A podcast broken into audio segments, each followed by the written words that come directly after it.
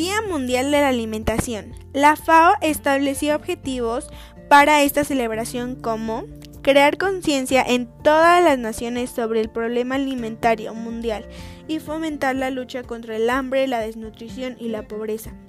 Estimular una mayor atención a la producción agrícola en todos los países y un mayor esfuerzo nacional, bilateral, multilateral y no gubernamental a este fin.